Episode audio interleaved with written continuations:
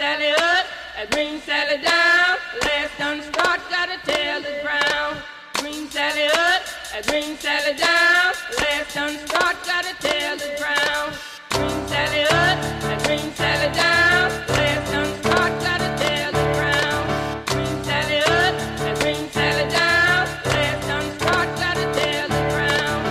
Hallo und herzlich willkommen zur neunten Ausgabe von Fit durch Corona, deinem Podcast, der dir sagt, wie du richtig fit durch die Quarantänezeit kommst. Ich bin der André und wenn du mehr wissen möchtest, schau vorbei auf www.swimcast.de oder bei Instagram unter Instagram Fit durch Corona. Heute haben wir im Großen und Ganzen zwei Themen vor uns. Wir werden zum einen die aktuelle Lage beleuchten und zum anderen mit einem Aspekt des Trockentraining, des Landtrainings beschäftigen, der bisher völlig außen vor geblieben ist, aber ein ganz, ganz wichtiger Bestandteil der Leistungsvoraussetzungen ist. Und zwar geht es um Flexibilität und Dehnung. Doch zunächst einmal vorneweg hat sich einiges getan in den letzten Wochen. Wir sind inzwischen seit sechseinhalb Wochen in der Quarantäne unterwegs. Das heißt, kein Sport mehr, keine gemeinsamen Aktivitäten, keine Vereinsaktivitäten mehr. Und so langsam fällt einem vielleicht doch die Decke auf den Kopf. Dagegen kann ich jetzt leider auch nicht wahnsinnig viel tun und habe auch äh, wenig gute Nachrichten dabei, die nichtsdestotrotz mal abgearbeitet werden müssen. Denn mit der Absage von Großveranstaltungen bis einschließlich Ende August haben sich einige Konsequenzen für den Schwimmsport ergeben.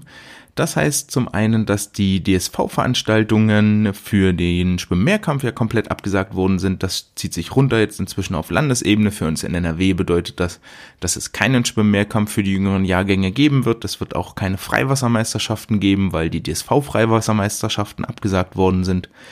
Und die ähm, deutschen Meisterschaften und die deutschen Jahrgangsmeisterschaften sind im Moment in der Planung, die in Richtung Herbst beziehungsweise auf das Jahresende zu verschieben. Das bedeutet auch, dass die entsprechenden Landesgruppenmeisterschaften auch Richtung Herbst, Richtung Ende des Jahres verschoben werden.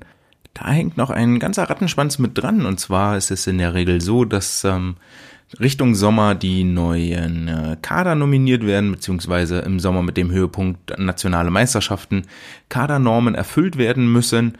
Und da dies jetzt ausfällt, wird es dort sicherlich neue Überlegungen geben. Ähm, wie die genau aussehen, kann ich jetzt hier nicht, nichts dazu sagen. Aber die Hoffnung besteht natürlich, dass zum einen die Normen vielleicht überarbeitet werden, dass über neue Kriterien nachgedacht wird. Generell ähm, zieht sich da vielleicht ein Punkt durch, der da bedeutet, dass man nach dieser ganzen Corona-Lockdown-Pandemie-Geschichte über das eine oder andere nochmal nachdenkt, wie man das Leben neu gestalten und einfacher gestalten könnte. Das wäre so ein bisschen meine Hoffnung.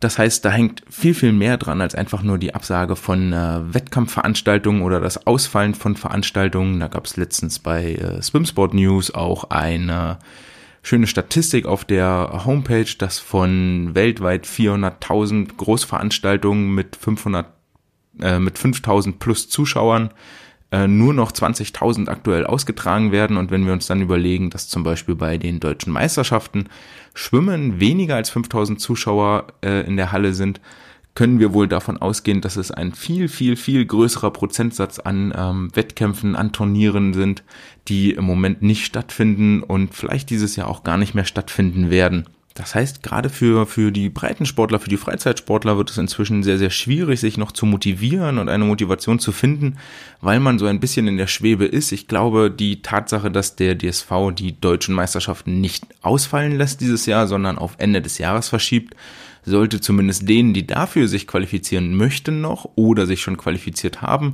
ein Anreiz sein, weiterhin aktiv und fit zu bleiben zu Hause. Zumal ich eher davon ausgehe, dass wir bis Anfang Juni nicht zurück können in die Sporthallen, in die Schwimmhallen, in die Turnhallen. Denn das, was dort noch in Frage steht, ist, wenn ihr als Regierende, als Verantwortungsträger sagt, okay, Kinder dürfen wieder trainieren, die dürfen wieder mit 20 Leuten in der Umkleide sein, mit zehn Leuten in der Dusche zusammen, da ist das mit Abstand nicht so dolle. Warum dürfen die dann nicht in die Kita? Warum dürfen sie nicht in die Grundschule? Warum dürfen sie nicht in die achte Klasse wieder gehen? Und das macht es äh, sehr, sehr schwierig. Deswegen glaube ich, wir werden noch ein bisschen die Situation abwarten und irgendwann uns Richtung Juni mal orientieren, dass es äh, mit Vereinssport weitergeht.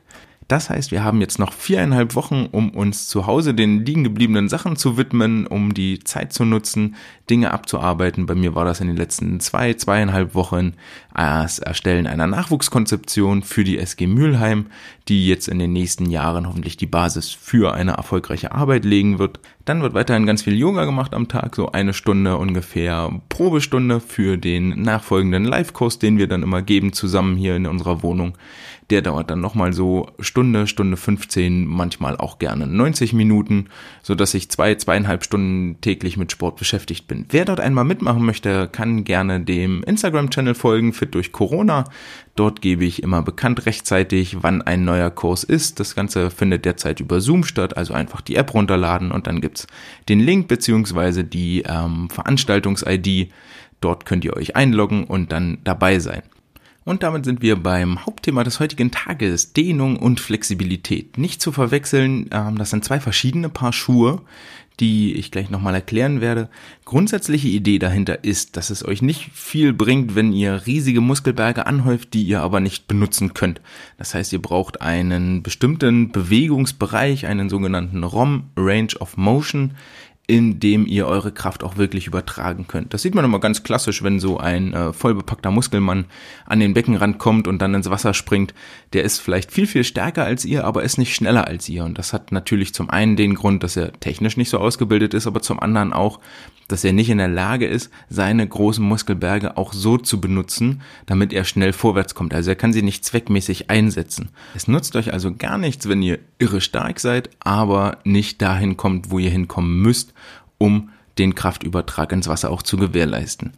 Äh, klassisches Beispiel, und zwar unterscheidet man bei der Beweglichkeit zwischen dynamischer und statischer Beweglichkeit. Die dynamische Beweglichkeit beschäftigt sich äh, mit der Art Steifigkeit. Das heißt, ähm, wie viel Kraft brauchst du, um in eine bestimmte Position reinzukommen? Wie anstrengend ist das für dich?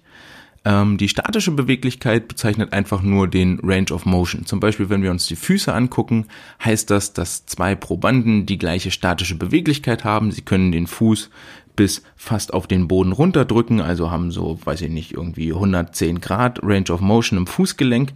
Aber für den Sportler A geht das sehr leicht, weil er sehr, sehr flexibel ist. Sagen wir, er braucht dafür eine Kraft von ähm, 5 Newton, 5 Kilogramm, um die Fußspitzen Richtung Boden zu bringen. Und der andere braucht eine Kraft von 10 Kilogramm, um die Fußspitzen auf den Boden zu bringen. Beide schaffen letztendlich das Gleiche, aber der Unterschied ist, wenn die sich ins Wasser bewegen, ins Wasser begeben und dort anfangen, graue Beine zu schwimmen. Dann wirkt durch den Wasserdruck ähm, meinetwegen eine Kraft von äh, 7 Kilo auf das Fußgelenk, auf die Zehenspitzen. Und dann ist völlig klar, dass derjenige, der mit 5 Kilo die Füße nach unten drücken kann, der dafür weniger, weniger Kraft braucht, dass er in die volle Flexibilität kommt und der, der mit 10 Kilo brauchte, um in die volle, volle Bewegungsweite zu kommen, der wird also nicht die Füße voll durchstrecken können und deswegen wird er sein Potenzial, das er theoretisch hat, nicht vollkommen abrufen können. Und deswegen ist es sehr, sehr wichtig, nicht nur eine hohe Bewegungsweite zu haben, sondern als zweiten Punkt auch, wie leicht komme ich dorthin, wie einfach fällt mir das, dorthin zu kommen. Und dafür gibt es verschiedene Mittel und Wege, den, den Muskel, das Gelenk beweglich und ähm, flexibel zu machen. Bevor wir aber dahin kommen und uns überlegen, welche Übungen bzw. was passiert dort in dem Gelenk, müssen wir uns einmal angucken, woraus ist so ein Gelenk aufgebaut. Am Beispiel des Ellbogengelenks, das ähm, sehr, sehr einfach ist, wird das aber deutlich, weil dort natürlich alle wesentlichen Bestandteile vorhanden sind. Ähm, zum einen besteht ein Gelenk immer aus zwei Knochen, die aufeinander liegen. In unserem Beispiel sind das Elle und Speiche aus dem Unterarm und der Oberarmknochen, die über das Ellbogengelenk miteinander verbunden sind dann geht es ja darum, dieses Gelenk zu strecken und zu beugen. Das heißt, da sind Muskeln dran beteiligt, die mithilfe einer Sehne, die über das Gelenk führen, dafür sorgen, dass sich das entweder beugt oder streckt. In unserem Falle ist es der Bizeps mit der ähm, Bizepssehne, die unten am Unterarm ansetzt. Wenn sich der Bizeps also kontrahiert, bewegt sich der Unterarm Richtung Oberarm, Richtung Schulter, der Ellbogenwinkel wird kleiner. Und auf der Rückseite ist es der Trizeps, der auch mit einer Sehne über das Ellbogengelenk verbunden ist. Wenn sich der Trizeps anspannt, dann streckt sich der Arm und der Ellbogenwinkel wird größer. Und jetzt hängen der Bizeps und der Trizeps nicht einfach nur irgendwo lose in der Gegend rum, sondern sind eingefasst in ein Gerüst, das dem ganzen Muskel Form gibt und dafür sorgt, dass er an Ort und Stelle bleibt. Dieses Muskelgerüst, was dort drumherum gebaut ist, das sind die Faszien und ist das äh, Fasziengewebe. Und jetzt lässt sich die Beweglichkeit durch die Dehnung beeinflussen. Wir hatten vorhin schon mal kurz angesprochen, dass es eine dynamische und eine statische Beweglichkeit gibt. Das Ganze ist nicht zu verwechseln mit statischer und äh, dynamischer Dehnung.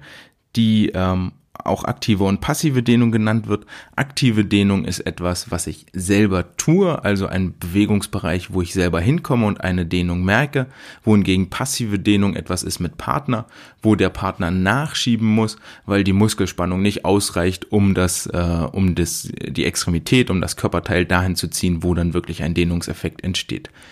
Wir beschäftigen uns jetzt mit der Dehnung, die kann sowohl aktiv als auch passiv stattfinden, das ist egal aber die Dehnung beeinflusst letztendlich drei wesentliche Faktoren, die für die Beweglichkeit des Muskels verantwortlich sind. Zum einen verändern wir mittels Dehnung die Muskellänge, zum anderen die Muskelspannung und zum dritten verändern wir das Fasziengewebe. Am eingängigsten ist mit Sicherheit die Veränderung der Muskellänge. Das ist ja das Mickey Maus Bild, was dort irgendwie jeder im Kopf hat, dass wir also den Muskel nehmen, ihn in die Länge ziehen und dadurch wird der immer länger und beweglicher, wie so ein Gummi, der nach und nach ausleiert, mit dem Unterschied, dass ein Muskel an sich nicht ausleiert, sondern ähm, er durch seine kontraktilen Elemente äh, immer stark und kräftig bleibt. Grundsätzlich ist dieses Mickey Maus Bild auch richtig. Die Dehnung, ähm, wenn wir einfach nur den Muskel langziehen, ein klassisches Beispiel ist, ähm, wenn wir äh, aufrecht stehen und dann die Rumpftiefbeuge machen, also versuchen mit den Fingerspitzen auf den Boden zu kommen, dann dehnen wir hinten über den Po-Muskel und die Hamstrings, ziehen dort den Muskel in die Länge und der Schmerz, der dabei entsteht, das sind kleine Verletzungen, die im Muskel verursacht werden. Das heißt, eine Dehnung ohne Schmerz ist im Prinzip sinnlos. Ihr müsst bei Dehnung immer dahin gehen, dass es ein bisschen weh tut, nur dann erreicht ihr auch etwas. Das sind ähm, kleine Verletzungen, die dort stattfinden. Das heißt, die Sargomere, die kleinsten Einheiten des Muskels, wo die Myosin- und Aktinfilamente dann ineinander greifen, dieses Sarkomer, das wird ein bisschen zerstört und auseinander, auseinandergerissen, das wird verletzt und wenn der Muskel sich dann wieder regeneriert, dann werden in diesem Muskel zusätzliche Sarkomere eingebaut. Das heißt, ähm, wenn wir uns das ähm, sehr bildlich vorstellen, dann besteht dieser Muskel aus zehn Sarkomeren, die hintereinander aneinandergereiht sind, so ein bisschen wie ein Zug, wie ein Waggon. Und ähm, wenn wir diesen Muskel verletzen, dann merkt der Körper, aha, okay, ich brauche hier mehr Länge, alles klar, bauen wir ein paar Sarkomere ein und dann haben wir auf einmal zwölf oder 15. Das Ganze hat mehrere Vorteile. Der erste liegt natürlich sofort auf der Hand. Wir können ähm, von weiter vorne angreifen, haben also einen längeren Arbeitsweg und können deswegen das Wasser länger und weiter wegschieben und beschleunigen deshalb mehr, weil die Beschleunigungsphase an sich einfach länger ist. Und zum anderen müssen wir uns noch mal kurz angucken, wie der Muskel aufgebaut ist. Wie gesagt, aus diesen Sarkomeren. Und da gibt es zwei Schaltoptionen, die können nicht nur hintereinander liegen, sondern auch nebeneinander, übereinander. Und je nachdem, wie sie verschaltet oder wie sie dort aufgebaut sind, ähm, haben die unterschiedliche Funktionen. Liegen die Sarkomere übereinander, also ähm, versuchen wir mit einem mit einem Nerv zehn übereinander liegende äh, Sarkomere anzusprechen, dann haben wir einen sehr starken Muskel. Das ist was, was passiert, wenn wir Hypertrophietraining machen und das Dickenwachstum des Muskels anregen. Dann werden wir stärker und kräftiger. Schalten wir allerdings viele dieser Sarkomere hintereinander, also diese 15 Waggons hintereinander, dann ähm, passiert es, dass der Muskel wesentlich schneller kontrahieren kann. Das äh, kann man sich so vorstellen, dass also diese Aktin- und Myosin-Filamente in diesem Sarkomer sich voneinander lösen, dann ähm, die Aktinfilamente etwas enger zusammenrücken und wieder andocken und den Muskel zusammenziehen. Und wenn wir dort also nicht nur zehn Elemente haben, die das, äh, die den Muskel jeweils um einen Millimeter verkürzen, sondern gleichzeitig 15 Elemente haben, die den Muskel um einen Millimeter verkürzen, dann wird der also 15 Millimeter kürzer und wir haben eine viel, viel schnellere Kontraktion, eine viel, viel schnellere Beschleunigung, was natürlich letztendlich wieder dazu führt, dass wir ähm, uns schneller vorwärts bewegen. Also ein langer Muskel sorgt dafür, dass wir uns einfacher strecken können. Also wir haben eine bessere dynamische Beweglichkeit, weil wir mit viel weniger Einsatz in die volle, volle Range of Motion kommen. Und wir haben eine bessere Dynamik, das heißt, der ganze Muskel kontrahiert schneller. Wir arbeiten dort an zwei Punkten gleichzeitig, wenn wir die Muskellänge verändern. Die zweite Eigenschaft des Muskels, die verändert wird, wenn wir uns regelmäßig dehnen, ist die Muskelspannung.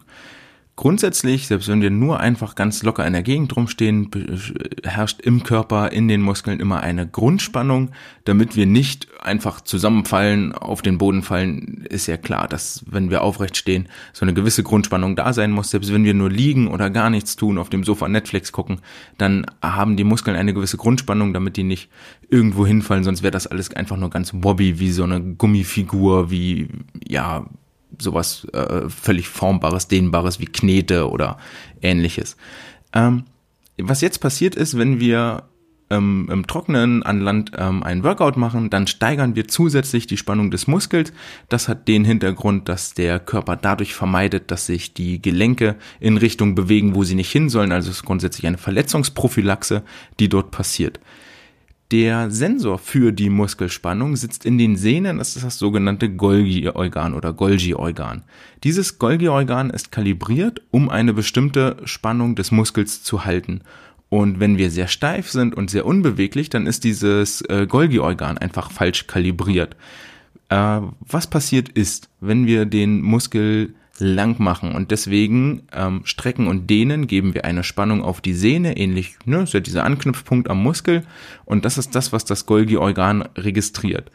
Um jetzt zu vermeiden, dass der Muskel zerreißt, wenn wir ihn zu weit auseinanderziehen, sendet das Golgi-Organ irgendwann ein Signal an den Körper, an, den, an das Gehirn und sagt, ey, du, der Muskel geht hier gleich kaputt, bring mal ein bisschen Spannung drauf, woraufhin dann eine, ein Signal an den Muskel geht, dass er ein bisschen kontrahiert und dort gegenarbeitet, damit wir nicht auseinandergezogen, auseinandergerissen werden. Das heißt, der Muskel zieht zurück und wir haben eine geringere Muskelspannung und alles entspannt sich im Körper wieder.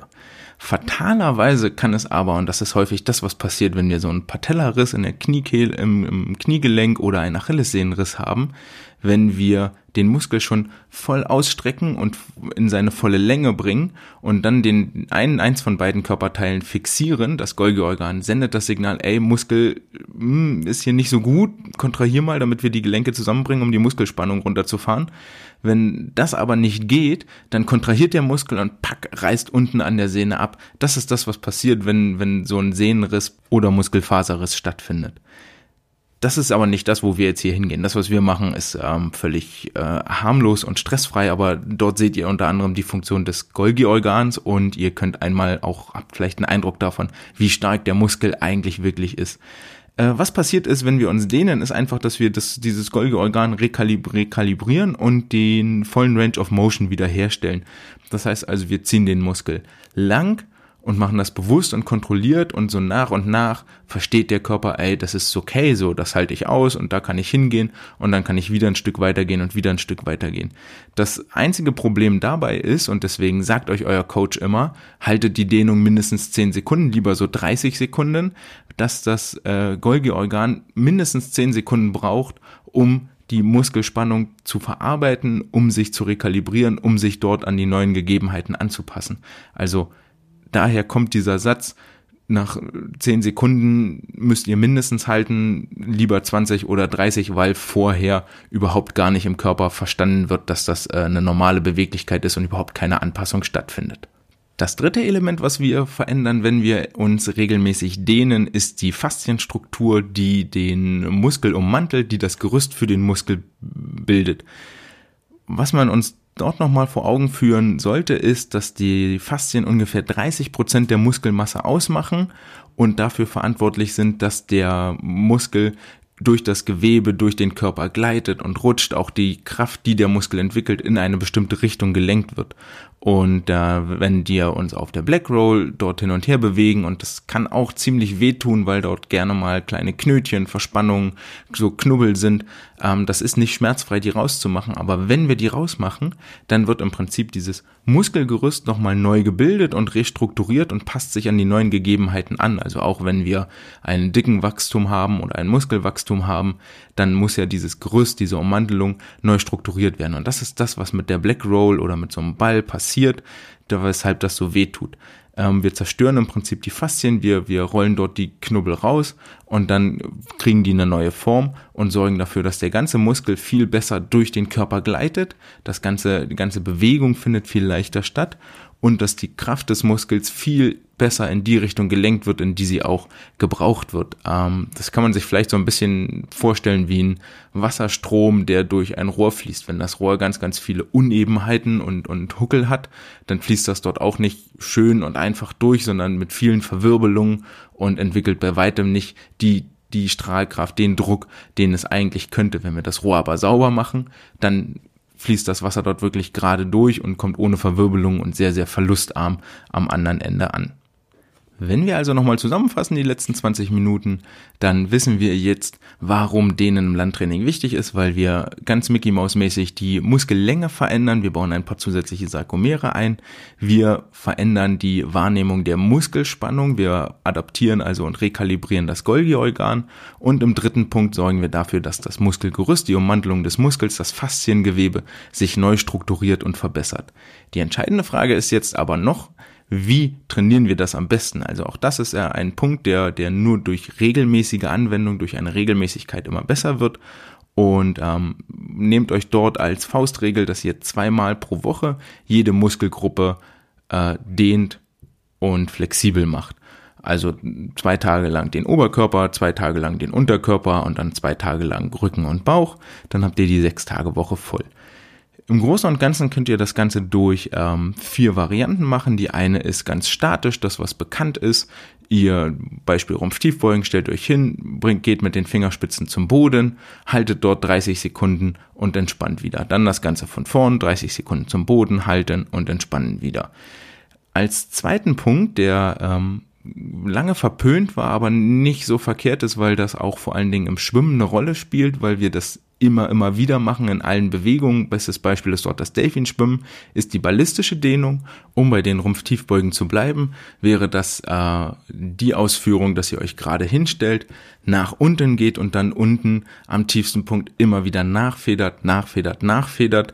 Das ähm, ist etwas, was ihr auch beim Delfinschwimmen macht. Ihr hebt die Arme hinten aus dem Wasser raus und werft sie dann mit Schwung nach vorne ähm, wie immer ist gültig, die Dosis macht das Gift, also ähm, und, und ihr dürft da natürlich nicht weit über den, den guten Bereich hinausgehen. Aber so grundsätzlich kann euch das helfen, äh, so eine Barriere, so eine Belastung aufzubrechen und dort immer mal wieder nachzufedern, also runter, bam, bam, bam, und dann federt zehnmal, zwölfmal nach, entspannt euch, lockert euch ein bisschen, dann das Ganze von vorn. Die Dritte Sache ist auch bekannt und hat sich in den letzten Jahren massiv durchgesetzt, ist die äh, Black Roll. Ähm, Gibt ja auch als Ball, große Rolle, kleine Rolle, bla bla bla. Ähm, das Ganze sollte immer zusätzlich zum Dehnen ausgeführt werden, weil es halt das Fasziengewebe verändert und dafür sorgt, dass der Muskel ja besser gleitet und arbeitet, aber an und für sich an dem Muskel nichts tut. Also ihr nur mit Black Roll kommt ihr auch nicht weiter, aber es ist eine ganz, ganz wichtige Ergänzung. Ähm, dort sollte man sich auch nochmal Gedanken machen, in welche Richtung rolle ich, wie baue ich den Druck auf. Das ist nicht so simpel und so einfach. Sucht euch da vorher mal einen professionellen Rat, guckt euch Videos an, ähm, fragt Experten, wie ihr mit so einer Black Roll umzugehen habt. Da kann man auch einiges falsch machen. Und die vierte Sache, die mit Sicherheit noch nicht so viele gemacht haben, ist der äh, PNF-Stretch. PNF steht für propriozeptive neuromuskuläre Facilitation, also das ganze propriozeptiv heißt im Körper passierend, neuromuskulär klar innerhalb der Nerven und Facilitation sowas wie Erleichterung. Als Ausgangsposition ähm, in Rückenlage, wieder an einer Beispielübung illustriert, in Rückenlage, beide Beine lang ausgestreckt, ein Bein gestreckt zum Körper führen, könnt ihr oben um die Fußsohle ein Handtuch legen oder euch in die Kniekehle greifen und dann so weit wie möglich, hoffentlich kommt ihr dort bis zum 90 Grad Winkel, dass also die Fußsohle dann senkrecht zur Decke zeigt. Dort an der Stelle ungefähr 10 Sekunden halten, dann anschließend den Muskel einmal so doll ihr könnt anspannen für ungefähr 5 Sekunden, dann entspannen und die ganze Bewegung von vorn. Ähm, dort passieren viele nervliche Anpassungen und Adaptionen. Da müsst ihr auch ein bisschen vorsichtig sein, damit ihr euch nicht verletzt und ähm, das vielleicht auch ein bisschen üben und euch langsam rantasten. Aber auch damit könnt ihr sehr, sehr gute Ergebnisse und sehr schnelle Ergebnisse erzielen, wie ihr eure Beweglichkeit verbessert. Auch hier nochmal zusammengefasst gibt es ähm, drei Dehnvarianten, die euch direkt weiterhelfen. Das ist zum einen das statische Dehnen, das ballistische Dehnen und der PNF-Stretch.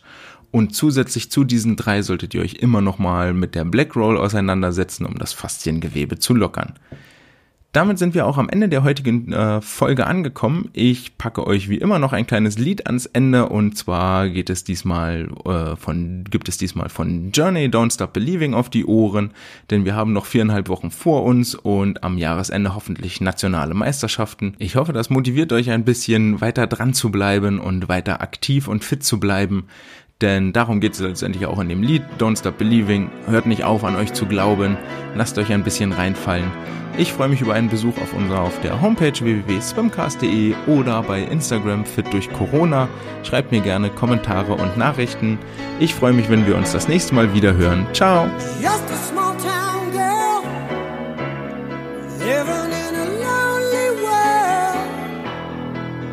Just a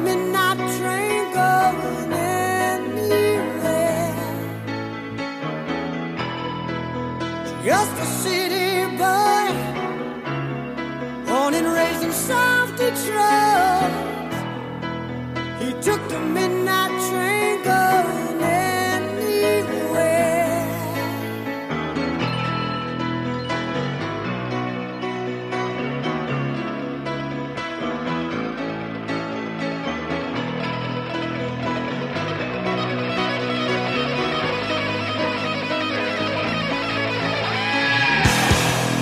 A singer